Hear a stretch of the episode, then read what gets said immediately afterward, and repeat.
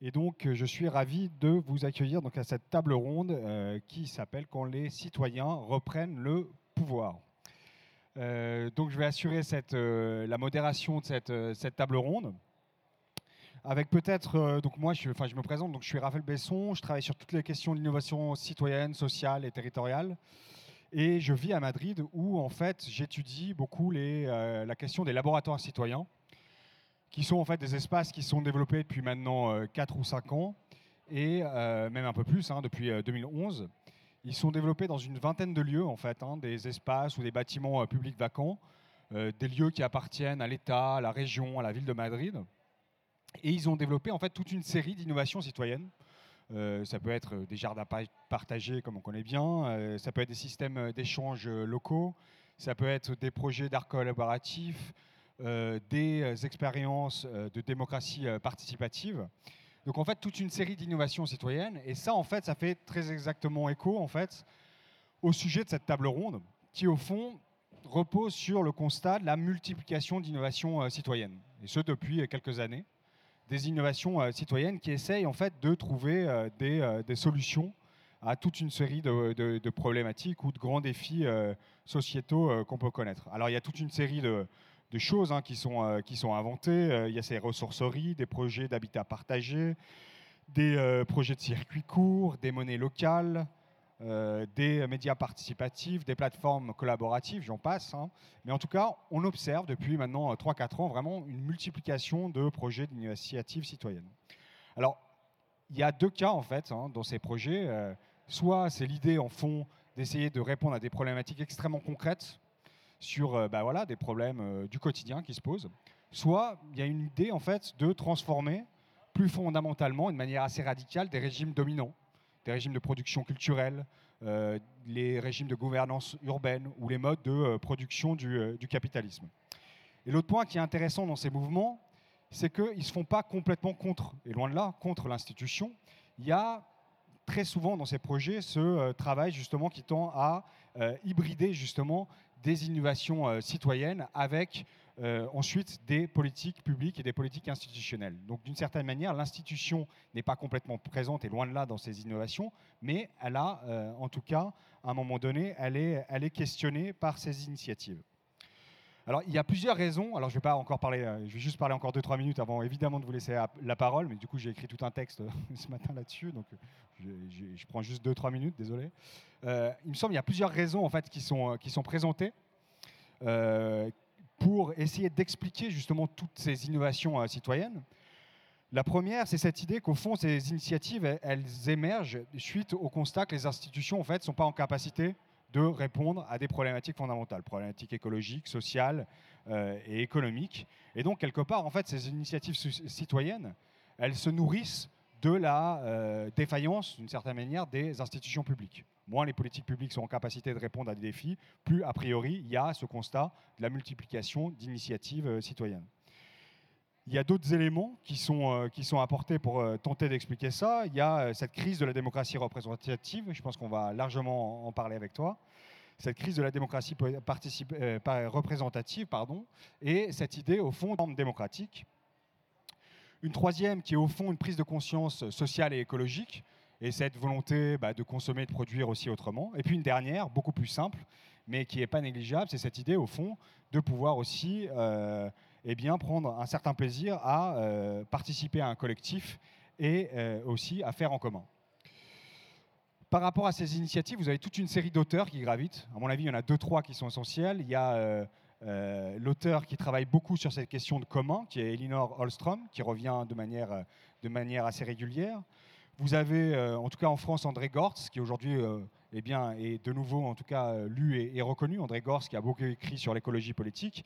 Et puis, ce qu'on retrouve dans les mouvements citoyens plus urbains, c'est le droit à la ville d'Henri Lefebvre, qui revient très souvent mais avec une forme de réappropriation de ce droit. C'est-à-dire qu'il y a de plus en plus cette idée de, on parle de droit à la ville, mais de droit à l'infrastructure des villes, c'est-à-dire non seulement l'accès aux ressources de la ville, mais aussi avoir la possibilité, quelque part, d'hacker la ville et de pouvoir aussi euh, eh bien, agir sur l'espace public, agir sur les bâtiments publics, agir sur la coproduction d'infrastructures euh, urbaines. Donc évidemment, ces, euh, ces initiatives citoyennes, elles posent toute une série de questions, des questions assez fondamentales. D'abord sur la question des outils et des méthodes de ce pouvoir d'agir citoyen. C'est quoi concrètement les outils qui permettraient à un moment donné d'envisager d'autres formes d'initiatives citoyennes? Des questions sur la pérennité de ces, initiatives citoyennes, c'est-à-dire que très souvent, eh bien, ces initiatives citoyennes sont développées dans le cadre de mouvements plutôt collaboratifs, avec aussi des énergies euh, bénévoles, d'où cette question assez légitime sur la capacité de ces euh, initiatives à pouvoir perdurer dans le temps. Et puis une troisième question qu'on va essayer d'aborder sur la capacité transformative en fait de ces initiatives citoyennes. Dans quelle mesure est-ce que aujourd'hui, ce que vous développez au Media Lab Prado, ce que vous développez en Roumanie ou ici avec le CCO de Villeurbanne, eh bien, dans quelle mesure ces initiatives sont en capacité d'influencer les politiques publiques, les politiques urbaines, voire euh, le gouvernement euh, roumain? Donc pour parler de ces euh, différentes problématiques, on va avoir trois intervenants. Alors d'abord Laura Fernandez, donc du Media Lab Prado de Madrid, qui, en fait aujourd'hui se définit comme un laboratoire citoyen. Donc ça, tu vas nous, parler de tout ça. On a aussi Andrei Boulearca qui vient de Roumanie, du coup. Ça va pour le nom? Ouais, parfait. Euh, qui vient de Roumanie et qui, du coup, va nous présenter le projet euh, Funky Citizens, qui essaye justement de travailler à une plus grande transparence euh, des process démocratiques en Roumanie. Et puis, enfin, on va avoir Cécile Davoust, qui vient du coup du CCO de Villeurbanne, d'ici, et qui fait tout un travail aujourd'hui assez intéressant du coup au niveau du quartier de la Soie, à travers un projet urbain qui s'appelle L'autre Soie. Donc je vais vous laisser la parole parce que j'ai déjà pas mal euh, discuté. Alors peut-être commencer par le Media Lab Prado, essayer de présenter déjà ce qu'est le Media Lab Prado et, euh, et pourquoi est-ce qu'aujourd'hui vous définissez ce centre culturel comme un laboratoire citoyen.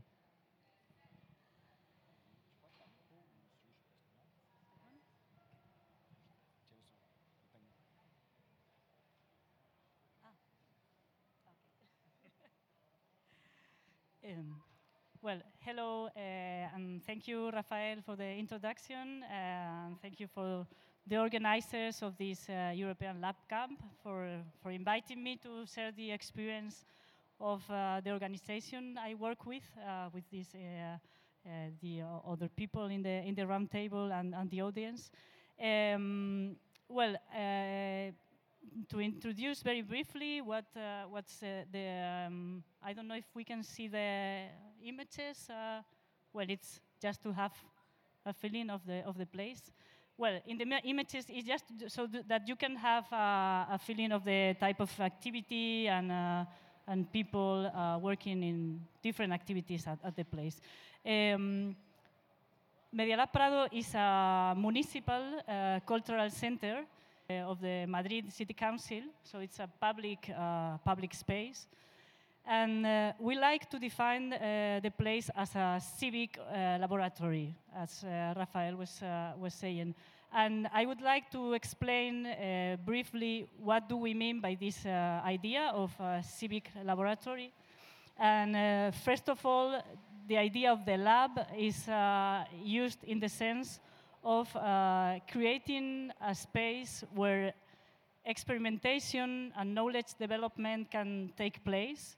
Uh, so creating an atmosphere and proper uh, conditions uh, for a work which is um, exploratory, which is tentative, uh, a work where uh, you can fail because the end of the process of what you are developing is not established from the beginning, but is uh, coming in the process. Um, so failure can be a, a step in this uh, uh, process of testing ideas and developing ideas. Um, so this is the idea of the lab, and then adding this idea of citizen lab or civic lab, uh, we do it in the sense of uh, providing a space in which different uh, types of people, so diversity of people uh, can meet uh, and work together. Uh, so trying to bring the diversity of the people that in, inhabit our cities, uh, in, in this case Madrid, to bring this diversity to the, to the, to the space and, and create this context in which this diversity of people, they, are they can be different because they have different ways of living, they have different interests, they have different needs or desires in, in what they want to be in their lives in the city. but they can come together and uh, work uh, together on uh, in hands-on activities, specific projects, in which they uh, need to confront the, their different points of view, their different, uh, they, they bring together their different uh, skills and knowledges and develop together projects which uh, respond to some of the challenges that we faced in our, in our actual uh, life and, and cities. Uh, so uh, the main idea of the, of the space would be that to, to provide this physical space and the context, the atmosphere in which this encounter of the diversity of people that uh, inhabit the cities can work together on uh, specific uh, projects. Projects which are developed at the space are very diverse. Some of them are more artistic, others are more focused in activism or in social issues, technical development, but they have in common this idea of the exploratory, of being open and uh, of bringing together people that come from different worlds and that usually don't find the space in the city to meet each other and to work it, uh, between each other and exchange ideas, point of, points of view, and understand other points of view and develop ideas uh, together. Uh, well, I think this is mm, more or less enough maybe for the, for the beginning, and later on we will come back with some more specific uh, ideas and activities we de develop.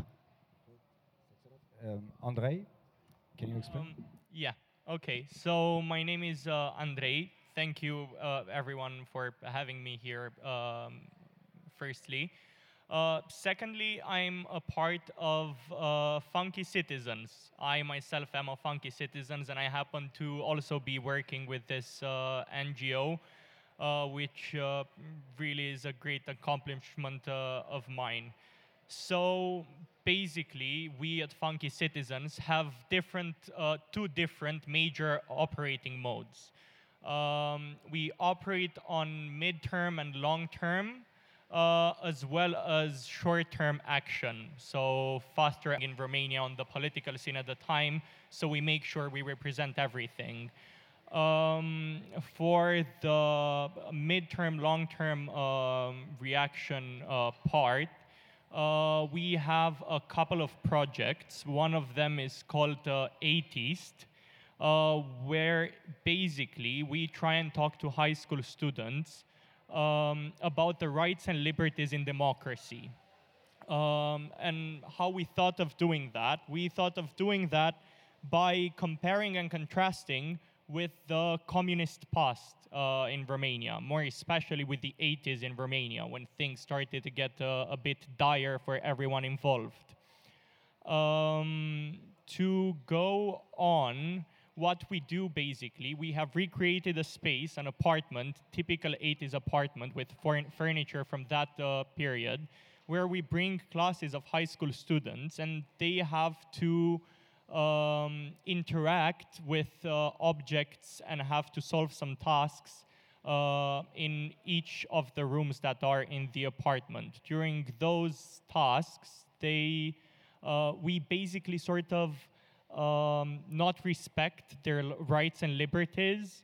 Uh, and at the end, we have a debate about uh, what happened in that space. And then we start promoting uh, things like civic engagement for younger uh, high schoolers, future voters, uh, more exactly. We tell them what they can do with those rights, that they need to be aware of the rights they have. And we also present them uh, our recreated constitution, uh, because uh, some years ago we basically recreated the Romanian constitution uh, with visuals and um, more nicely organized so that it is more accessible towards uh, young people so that they know their rights and liberties. Um, on that part, we also interact with um, people that are civically engaged in other parts of Romania, not just Bucharest, we go in a caravan uh, in smaller cities in Romania.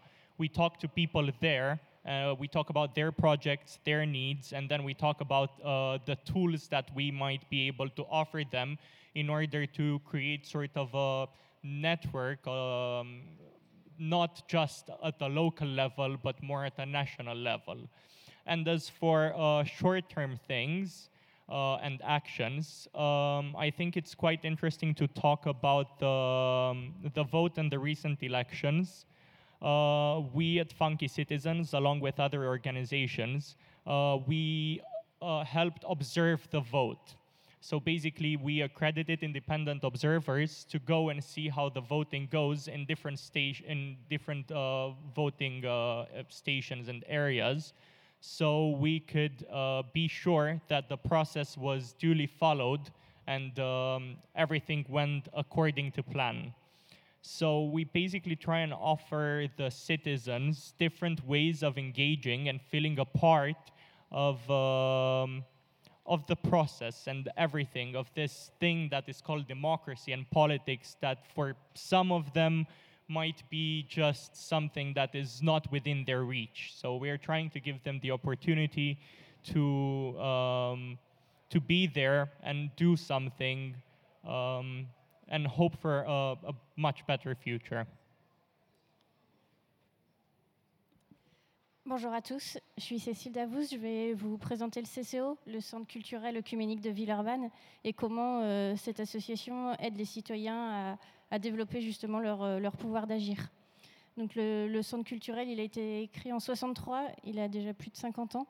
Et dès le départ, euh, la volonté, c'était d'accueillir les étudiants étrangers proches du campus de l'INSA et, les intégrer dans, dans, la vie d'abord étudiante et puis ensuite dans la vie tout court. Et donc petit à petit, c'est ce lieu, situé rue Georges Courteline, a eu de personnes et il y avait un mélange interculturel très fort.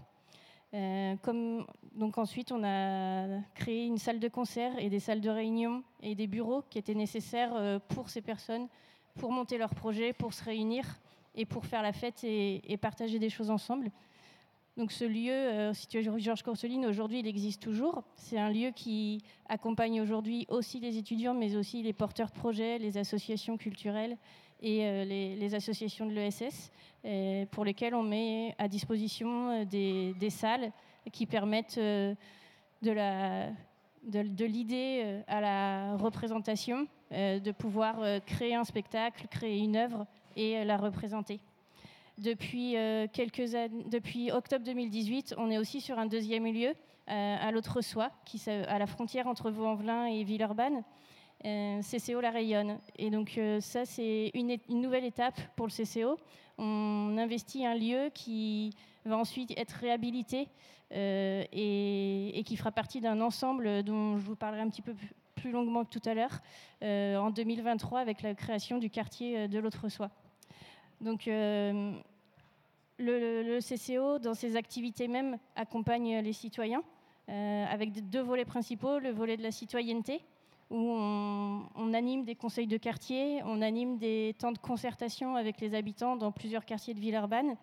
Et on organise aussi, on a organisé par exemple un jury citoyen euh, avec la ville de Villeurbanne pour euh, réfléchir avec les habitants sur euh, l'accueil des immigrés à Villeurbanne. On a un deuxième volet qui est culturel, où là on a une programmation éclectique et où on porte des artistes en devenir.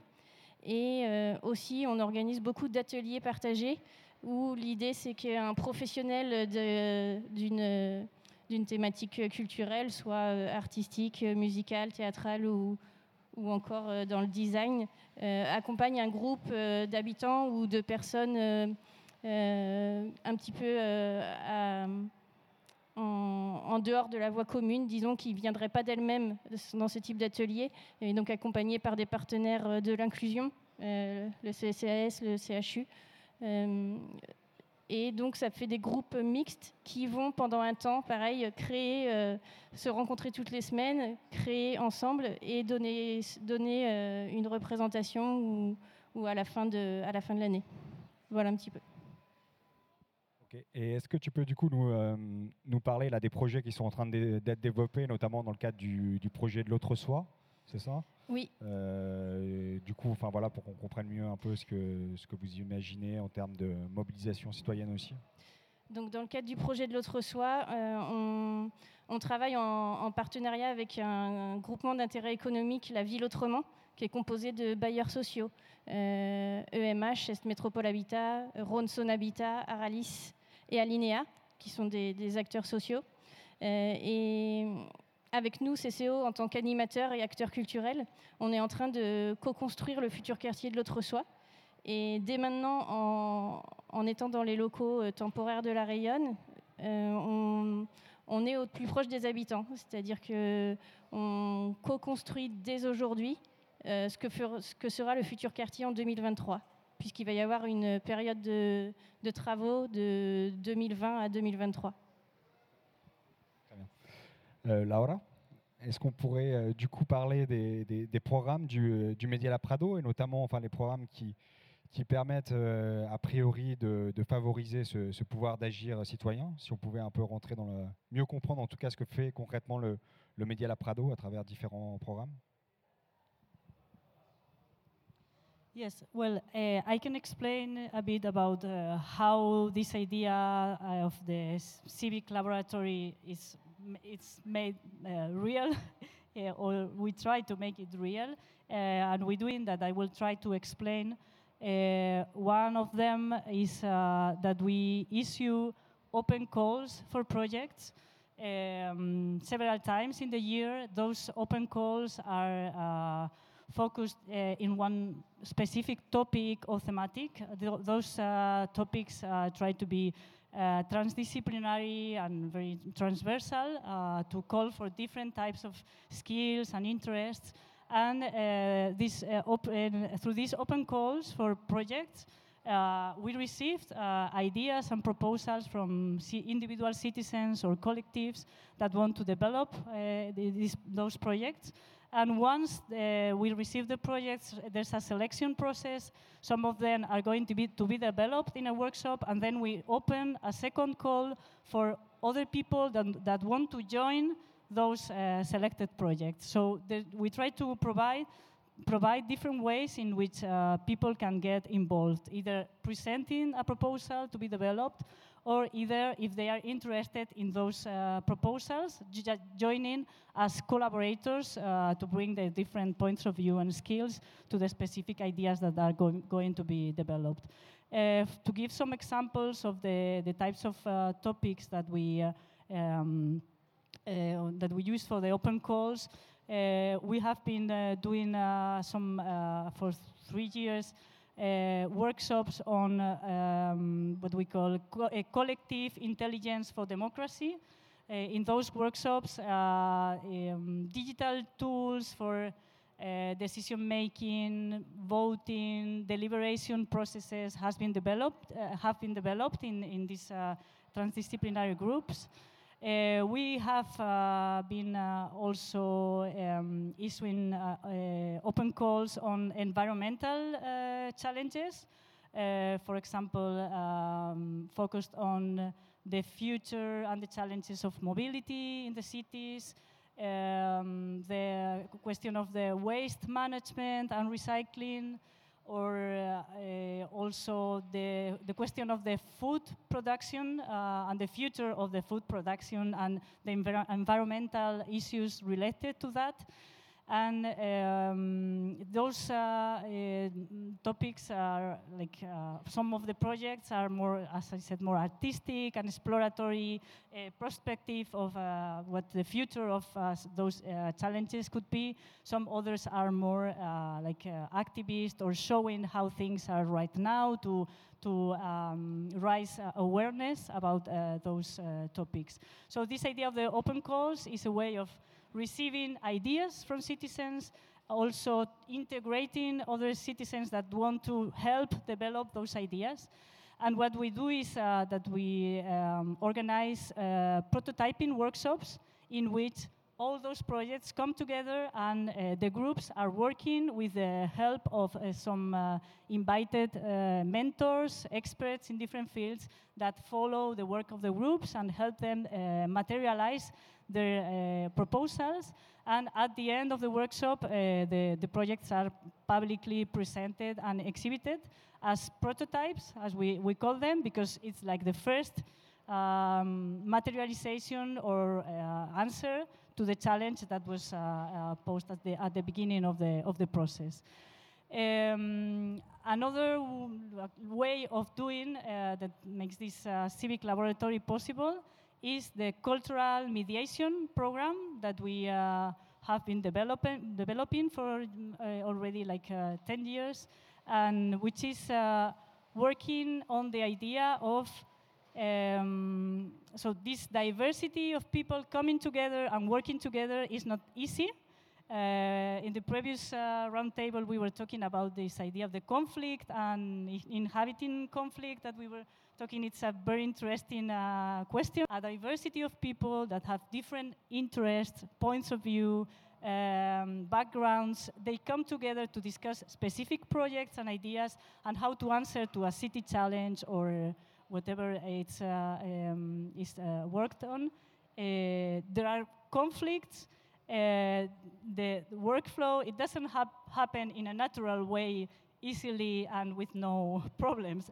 So, uh, and also bringing this diversity of people to the space and to work together is not something that happens easily. Uh, some people will be following the social networks and will be like uh, and feel the confidence and the empowerment to participate, and some other people are out of the networks or don't feel this uh, empowerment or this confidence. So there's a need to do this, what we call cultural mediation uh, work, which means explaining, uh, orienting, welcoming people when they come and ask, facilitating, helping them to, um, to formulate the ideas that they want to propose to, for the open calls, uh, also taking care of the, of the work of the, within the groups with the diversity and these conflicts that always arise and these different points of view that are um, put in, uh, on the table. Uh, so this is another very important part of the, of the program, the cultural mediation. And uh, well, maybe just to, to mention that we also focus a lot or insist a lot in the part of uh, documenting the, the process and the results of those uh, prototyping processes because uh, on documentation other people could come see what has been uh, done, what has been learned, what was, were the failures or the um, points that uh, went to a, to a dead end and, and build on top of this uh, knowledge, on top of this, uh, or adapting the ideas of what was developed to different contexts. So this is an, uh, another part. So the open calls, the cultural mediation, and the prototyping workshops, and the documentation are like the main ways of doing of the, of the space. Merci beaucoup. Euh, peut-être, euh, après je, reviendrai euh, sur toi juste après, peut-être si tu peux aussi nous expliquer un peu plus la manière dont, vous fonctionnez, peut-être avec des projets un peu plus concrets, du coup. du coup, je vous propose de... On a fait le festival Mémoire vive le samedi 11 mai dernier. toutes, les, toutes les affiches étaient des, portraits d'habitants du quartier, des artistes aussi du quartier, tous ceux qui font le le festival sur place. Et je vous propose de regarder euh, et écouter un petit film de deux minutes dans lequel vous allez voir euh, plusieurs exemples euh, sur lesquels je reviendrai après, vous montrant des, bah, des réalisations des habitants du quartier pour ce festival.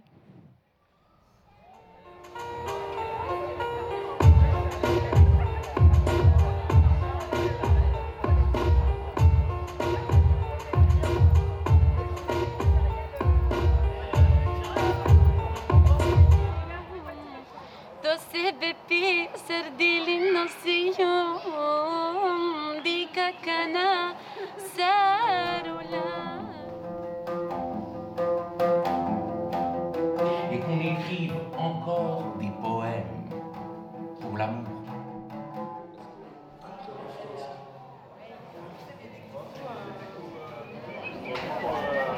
Peut-être on pourra essayer de répondre à ça plus tard.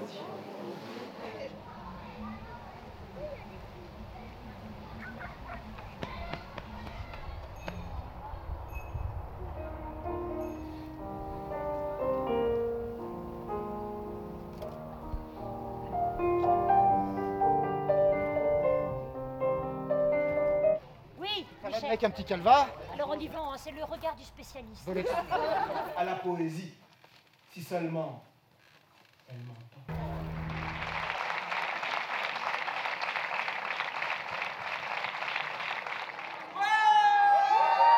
Et là, les lois de la physique, elles en prennent un sac- un sacré.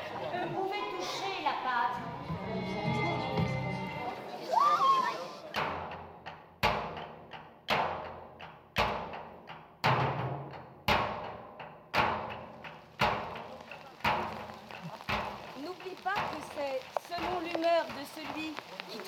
Le quartier que celui-ci prend sa forme.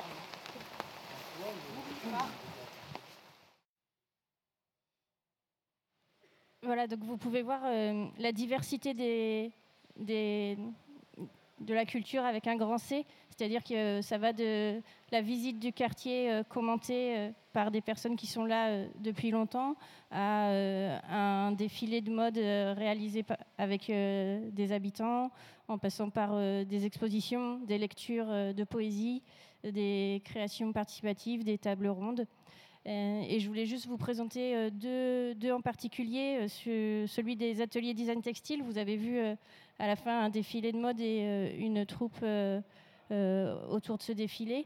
Et en fait, pour euh, vous le, partager, c'est un partenariat euh, qu'on a monté avec Alinea. Euh, donc, il y a un centre d'hébergement d'urgence juste à côté euh, de notre euh, bâtiment euh, rue Alfred de Musset. Et donc, euh, Isabelle Moulin, qui est une créatrice reconnue, euh, euh, organise des ateliers hebdomadaires et euh, a monté avec euh, ces personnes-là, plus des habitants, euh, des ateliers de couture. Euh, ils ont créé euh, leurs propres costumes depuis euh, septembre dernier. Et ils ont aussi, en parallèle, fait des visites dans le quartier. L'autre soir, c'est aussi l'ancienne usine Taz, toute une histoire sur le, le textile. Et donc, ils sont aussi allés à la rencontre des, différents espaces qui, dans ce quartier, font sens par rapport à, l'atelier qu'ils font eux-mêmes. Et ça a donné lieu, dans le cadre du festival, euh, à un défilé où ceux qui le souhaitaient pouvaient euh, être acteurs de, ce défilé. Euh, ensuite, un autre type d'atelier, l'atelier des. Vous avez peut-être vu des expositions avec des masques. Donc, ce sont des photos de masques qui ont été réalisés euh, voilà, en modelage avec des personnes qui ont été accompagnées par le CCAS de Villeurbanne et qui, pareil, euh, euh, en duo avec euh, des animateurs du CCO, une personne artiste en modelage et des accompagnants du CCAS, ont participé à ces ateliers pour faire ces créations tout au long de l'année. Et euh, ce qui, nous paraissait, ce qui me paraissait intéressant, c'était qu'on accompagne ces personnes dans le développement de leurs compétences. Et on, essaye aussi de valoriser ce que ça leur permet. Et par exemple, pour vous citer quelques exemples, on a euh, des personnes qui disent Je suis plus à l'aise pour parler en public, euh, je sors de chez moi, je fais de nouvelles rencontres, ou encore j'ai envie d'apporter mes idées. Et pour nous, euh, je pense qu'on est au cœur de ce que souhaite le CCO, c'est-à-dire faire participer tous les citoyens à la construction de la ville de demain.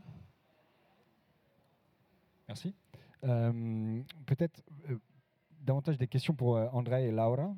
Euh, une question sur la manière dont euh, aujourd'hui vous êtes perçus par les institutions, que ce soit l'État euh, roumain ou que ce soit la, ville de Madrid.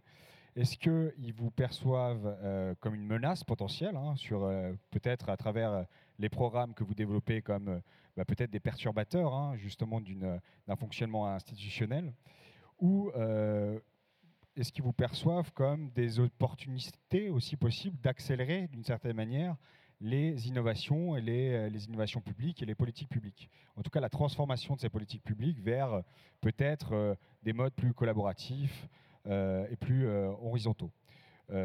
Du coup, ma question sur la manière dont vous percevez aujourd'hui les institutions et puis sur votre impact potentiel, sur votre capacité à peut-être transformer institutionnellement un certain ordre établi. Donc peut-être euh, André d'abord sur le, cas roumain, puis après le cas madrilène qui est du coup extrêmement intéressant puisqu'on est en, en plein en train de peut-être hein, de changer de, gouvernement politique et du coup ça, questionne beaucoup à mon avis aussi le Media Lab Prado. André aussi. Um, okay. So the state depends how they see us. Basically, uh, they're not actively impeding us to do anything. Um, we're there to help them. We're try. We're there to try and make everything better for everyone. Get citizens more involved. Uh, like I was talking about in the uh, in the recent uh, European Parliament elections. Um, so no, they're not really impeding us. Although some may say the bureaucracy in itself is uh, quite impeding, and uh, all the, the various legislation that cover everything we try to do and want to do is just uh, really tiresome, and it's a bit of a lot of work actually for um, for us and as an um, organization. Uh, so the fast uh, reaction thing we, we try to do is this monitoring uh, elections uh, thing, which is quite important in Romania, considering uh, in the past uh, many things uh, have gone wrong. Um, and there still is a possibility for the voting mechanism to not work as expected. So um, Romanian citizens being aware of this, um, we basically gave them the tool and the possibility to be independent observers. That means that they can um, they can go to uh, various voting stations. They can either be stationary and stay there uh, from when voting begins till voting ends, and just observe if everything is going right. And um, at the end, they can um, basically they have some forms they have to go through uh, in order for us to see if everything went according and if it didn't so we could uh, go on uh, and maybe file various complaints to the state. So we're sort of an intermediate we, we're sort of a like in between um, the state and the people like we should be but we are representing the people and what they want and what they um, they say, and we're trying to help uh, them and the society to be to be entirely fair, because that's what we're doing. Um, so these past elections in Romania were uh, sort of a, a, a happy surprise. Uh, the attendance grew uh, immensely, especially for uh, the European Parliament elections. Uh, people were really engaged. Um, I'm not going to say it was all perfect because it wasn't. We still have a long way to go. Uh, there were a lot of problems, and uh, we had a lot of complaints, especially from people, from Romanian citizens trying to vote uh, outside of Romania in other countries, um, because some of them couldn't uh, because of the poor organization and what happened. But what we're trying to do is um, take this information that we have, take the facts that some things are not going right, uh, and try and make a change and try and make sure that for uh, the next elections that we have, things are just going to go uh, according to plan. Um, another tool that uh, observers and citizens have is um, an interactive map developed by, um, by other partner organizations and us that basically indicate the voting sections with the biggest risk factors. So we know to send independent observers is um, this whole um, thing like trying to make a citizen more active and try them to and make them feel like they belong as they truly do in uh, in this democracy and in in Europe uh, has has had quite an impact, I would say. Um, I mean, things are looking up. Um, and me personally, I'm hopeful, but as I said before, uh, we are not done trying to change things. We just uh, go on, keep on fighting, and um, ultimately things will improve.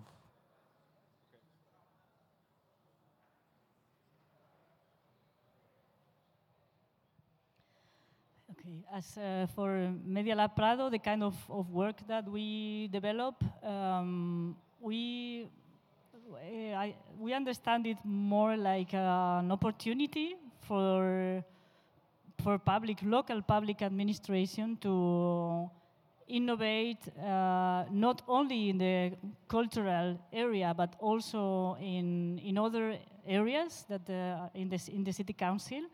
Um, as a way because I I think it's at least in the theory, no, all, almost no one is questioning the, uh, the need to shorten the distance between institutions and citizens.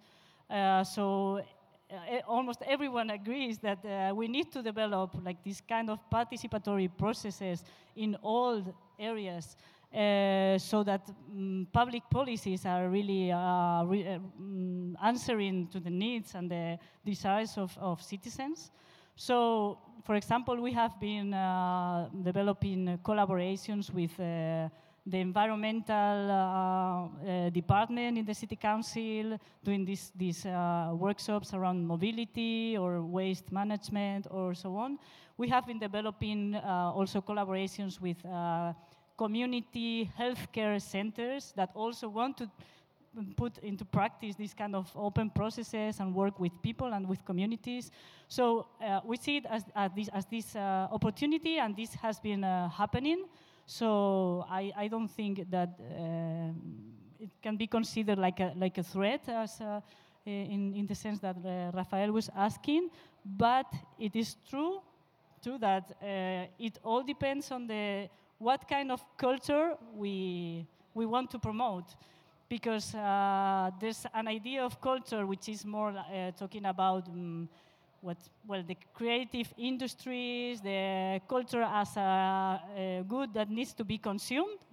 And there's another, I'm putting it very simple maybe, but just to, to understand like the different positions, there's another way of uh, understanding culture as a basic common good that is uh, needs to be accessible for all citizens, but it's produced also by citizens in many different senses.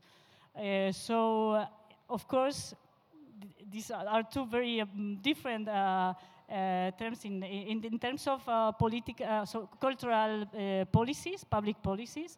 Those approaches are very different, and the, the type of investment, the resources you need to put there are uh, different to, for, of course, for the second, for this uh, way of understanding culture as basic common good and facilitate processes in which any citizen can uh, feel part of the, this production of culture, it, you need mm, much more resources to do that, as, and it's not uh, understood as an industry or as an economical.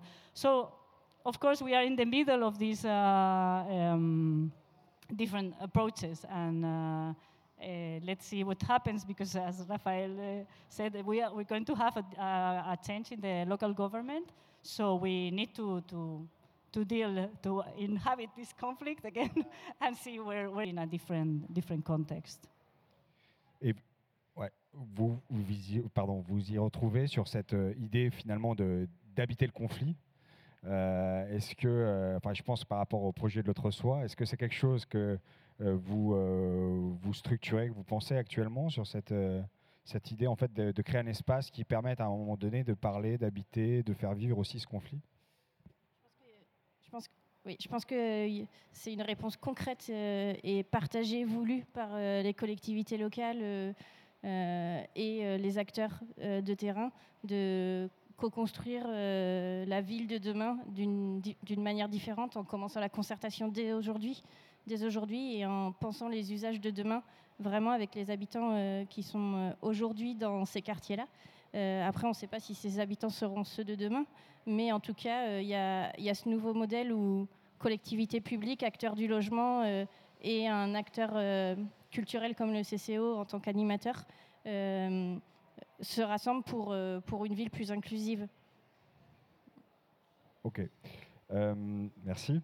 Euh, du coup, est-ce qu'il y a une, plusieurs questions pour les, euh, pour les participants Est-ce que vous voulez que je fasse passer le, le micro Si euh, vous avez des réactions, des questions, n'hésitez pas du coup. Ouais. Alors donc j'arrive.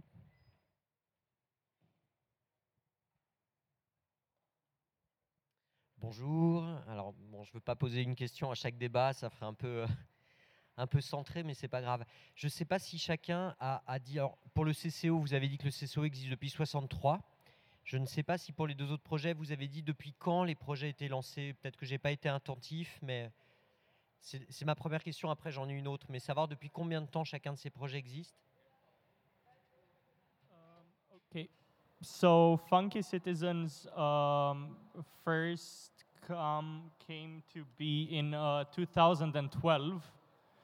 Um, and it started by basically analyzing public budgets. That's our first sort of project, and that's how we sort of got on the map of uh, NGOs. And then we started to broaden towards uh, civic education for young kids and uh, this uh, observing votes and making sure everything uh, and basically advocating for transparency. So we're not that uh, that much of an old um organization. Um, well, as for Medialab Prado, it was uh, started in 2002, but uh, at the beginning as a, as a very small program, more focused in uh, collaboration between artists and scientists. So it was a quite different approach. Uh, but well, with, with the time, uh, it has been uh, going more for this idea of the civic laboratory and growing also in, in scale. But the starting point was 2002. So it's a Ok, Euh, merci. Du coup, en fait, euh, voilà, ma question, c'est, suivant la temporalité, mais pour des projets qui existent depuis longtemps dans le temps, particulièrement dans le cas du CCO, euh, qu'est-ce qui pourrait condamner des projets comme ceux-ci Faire en sorte que ça s'arrête? Est-ce que le plus, euh, le plus difficile, ça serait des alternances politiques avec des changements politiques complètement hostiles à vos projets? Ou bien est-ce que ça pourrait être euh, un désintérêt ou une absence de, volonté de mobilisation des habitants?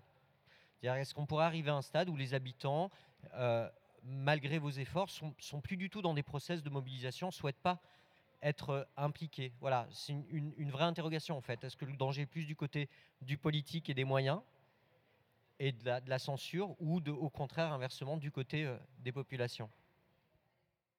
Merci beaucoup. Est-ce que Déjà, c'est une question enfin difficile.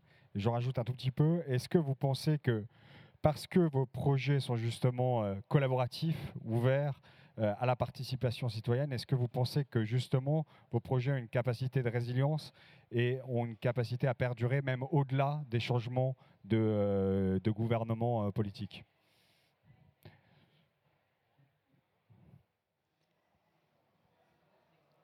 Je vais commencer. euh, En fait, nous, c'est assez paradoxal parce qu'on n'a on n'a jamais été euh, autant soutenus euh, par les collectivités locales. Et en même temps, on a un enjeu avec euh, ce développement, c'est-à-dire qu'on on doit inverser la tendance. Aujourd'hui, on est à 30% euh, de services propres et 70% subventionnés au niveau de notre budget. Et en 2023, on, doit inverser la tendance, on sera à 70% de services propres et 30% subventionnés. Alors évidemment, en, euros, euh, cette tendance ne s'inverse pas puisque le budget est multiplié. Mais par contre, à la fois, on a ce soutien politique et en même temps, on a ce besoin d'assurer nos arrières en proposant nous-mêmes euh, des services qui, qui viendront équilibrer le budget. Euh, et de l'autre côté, au niveau des, de l'initiative citoyenne, etc., euh, moi, j'ai pas trop de doutes euh, là-dessus. En fait, je pense qu'on peut même plus faire sans. Ce serait dans l'autre sens, on n'aurait pas de, ça n'aurait plus trop de sens. Et, et je crois que quelque chose qui arrive euh, au milieu d'un territoire euh, comme euh, un cheveu sur la soupe a très peu de chances de réussir.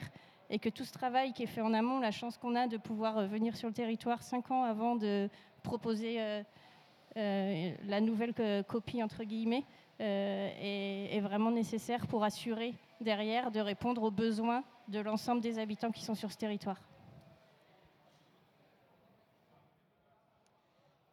In, in our case, um, because we have been uh, developing the work for several years, we had some changes in the local government in the meantime.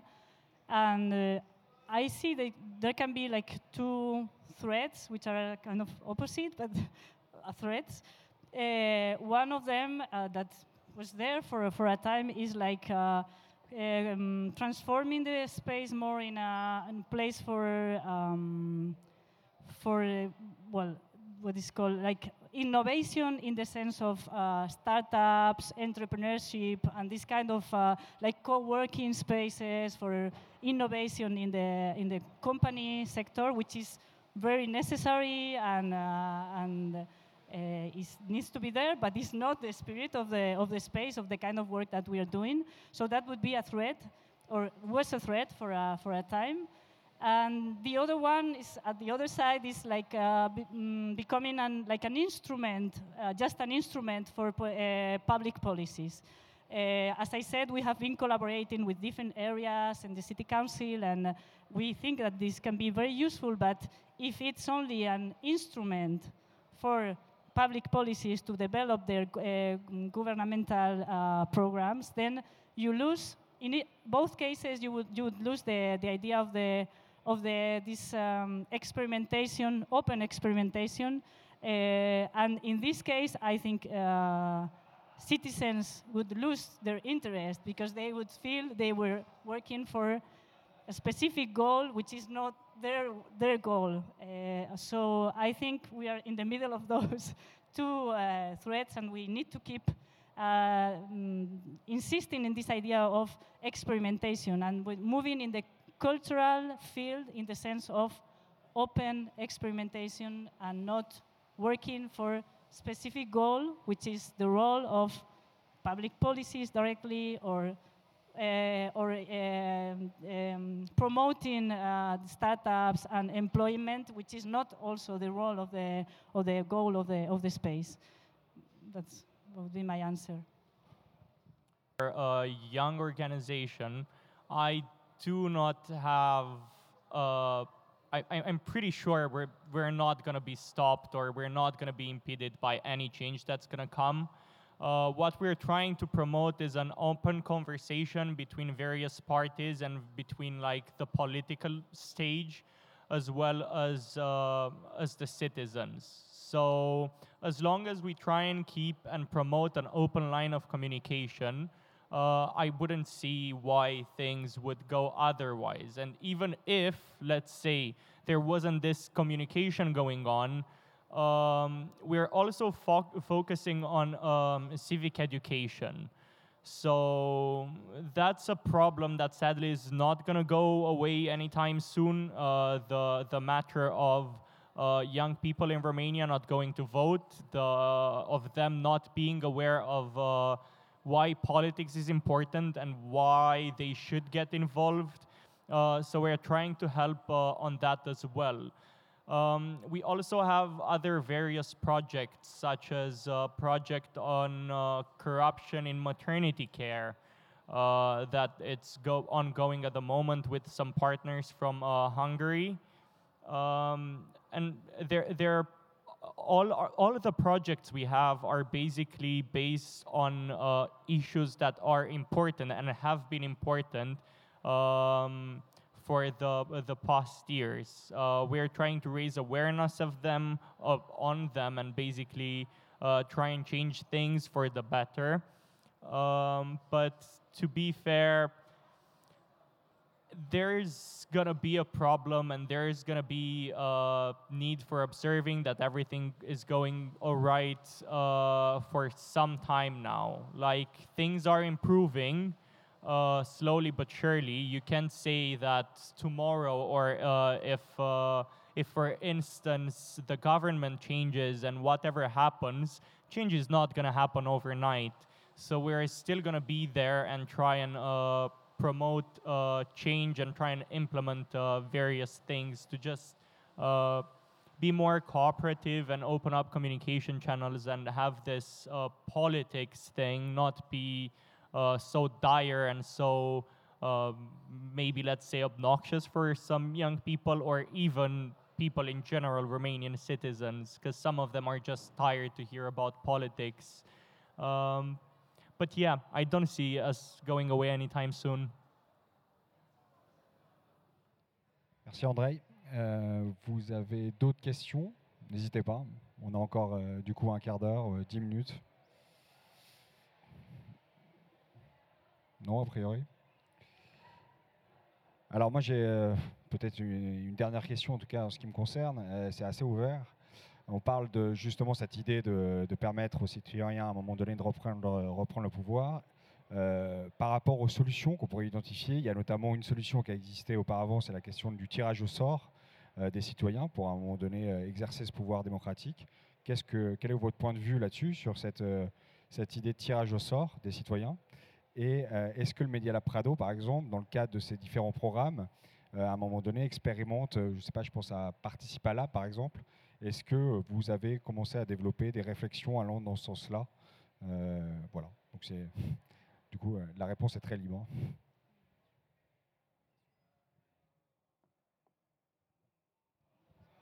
Well, uh, yes. Well, uh, in one of the this line of work at the at the at Medialab Prado, which is called Participa Lab, like a lab for participation, um, there has been a, a project which is uh, still uh, ongoing.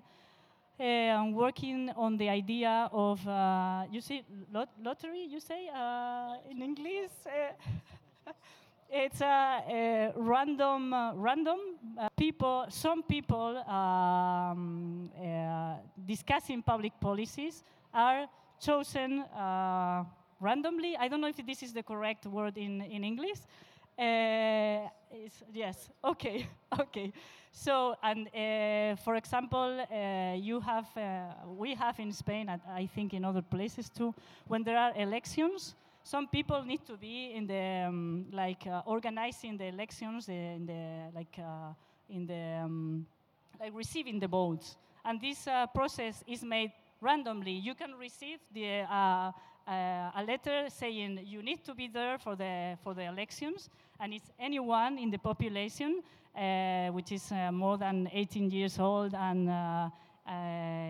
And you can receive well. well uh, this idea was would be like following the same thing of uh, this random uh, uh, election of people who are going to uh, be representatives uh, and discuss public policies. And this is not a new idea, but this is an old idea that was there in, in the Greece, in Greek democracy, in the old ancient, ancient Greek democracy.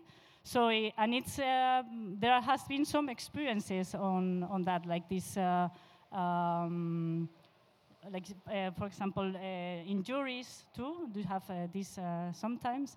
So this is an, an, an experiment. There has been like uh, pilots and experiments in the in uh, in the last uh, years, and well, it's a way of trying to bring also this diversity of people who inhabit the cities to the decision making and the politics and to try to confront the different points of view, not of professional politicians, but of common citizens that have, if they have the information, they can be part of these deli- deliberation processes and these um, decision making processes. la ville de Madrid a, la ville de Madrid elle-même a commencé à introduire le tirage au sort dans le cadre de ces, euh, différents euh, programmes euh, ouverts aux citoyens. Je pense à Décider Madrid, qui est en fait une plateforme, enfin la, la plateforme qui de, financement participatif qui permet aux citoyens de pouvoir voter pour tel ou tel projet, de budget participatif en fait. Dans le cadre de ce programme-là, ils ont introduit une expérimentation de tirage au sort des citoyens qui permet en fait à des collectifs de citoyens, enfin tirés au sort, de pouvoir sélectionner au nom des, des projets. Est-ce que tu es au courant de ça? Et est-ce que le Media Lab Prado a, eu un impact à un moment donné là-dessus, sur cette euh, expérimentation? Question. Yes. C'est yes. juste. euh, so there was uh, just uh, like a, a pilot on that. So an experiment, like Right. a temporary experiment, Mm. to uh, look for um, different profiles because this random process is not. Anyone so it, it's based on demoscopic uh, criteria. So uh, you need to find people which represent different uh, ages uh, gender balance uh, ideologies, uh, different places in the in the city, different neighborhoods, and so there's a demos demoscopic process so that you can get representation from different types of citizens. And there was a pilot uh, on, on that in which uh, I think it was five, 500 people came together and in groups they were discussing some like uh, uh, um, actual uh, like uh, challenges or questions that were con- controvers- controversial in public policies. But it was a pilot, and now there's a, the, there's an initiative of uh, doing this like in a more uh, long-term uh, basis, but it's up to the future of the city council, I guess, to if that continues or, or not. Vous, le- Si Ah d'accord, pardon. Euh, au CCO, on a, fait le, on a utilisé le tirage au sort pour euh, le jury citoyen qui consistait euh, à réfléchir sur l'accueil des migrants à Villeurbanne. Et hum, donc ça a fonctionné puisqu'on a eu 70 personnes euh, qui ont pu y participer pendant un an.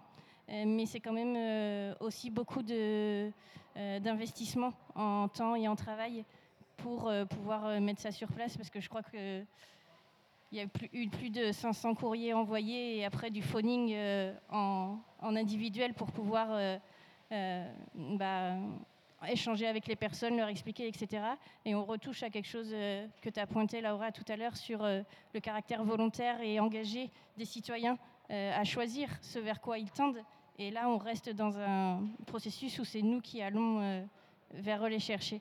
Donc ça pose ça et en même temps, les limites de la concertation aujourd'hui, nous, ce, à quoi on se heurte à la concertation autre soi, c'est aussi d'avoir un ensemble de la population représentative.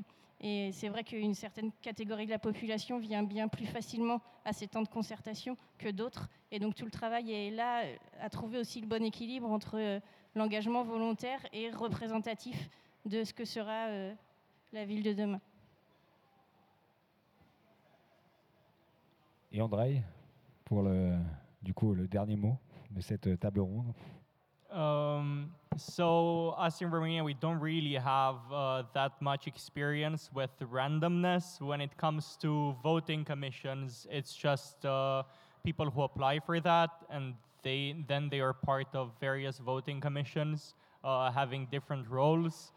Uh, but it is a really interesting idea, but uh, every interesting ideas come uh, with some downfalls. As Cecile said, it's quite firstly the action of uh, the, the, the matter of is it really that uh, that random and that representative when there's the same people applying over and over again because it has to be voluntary and to be fair we see we see that as well to move this a bit in a different direction as in we're trying to to have a reach at a more national level and we're trying to get other people engaged uh, the truth is that um, there, there is our bubble. We're in a bubble in Bucharest and not just in Bucharest, but there's the people who always go to vote. There's the people who are, who, who are always implicated in the political and civical scene. The, the, the matter is now how do you get the other people who are not that involved to become involved? Um, what we tried to do with various partners is um, basically have everyone talk with everyone, as in try and promote by speaking to friends. Um, for, for instance, there was this, let me give a specific example. For the uh, European Parliament elections, there was this uh, project where you should find three friends that you know for a fact that might not go vote and that are not so implicated and try and convince them to go and vote. And so on. And th- this thing sort of expanded little by little uh, and it did happen. Like for instance I, I, I have a stepbrother who's not that involved in politics and he hasn't gone to vote at the, at the last elections. And he was something like "Wh- wh- why should I vote if nothing ever changes? Well, this is the mentality that is wrong to begin with. you try and vote, you try and make a change, you try and participate, even if you're just one person. But this is sort of how groups and organizations are made. We have the same common goal, and um, this is what we're trying to do. And surprisingly, it did work, considering that uh, we had such a great turnout uh, of election turnout uh, in Romania compared to the last ones, to the last European Parliament elections that were, I think, uh, but I'm not entirely sure, there were about like 32.44%. So it was quite a big jump, um, and it does work. You, you, it's just about not losing hope.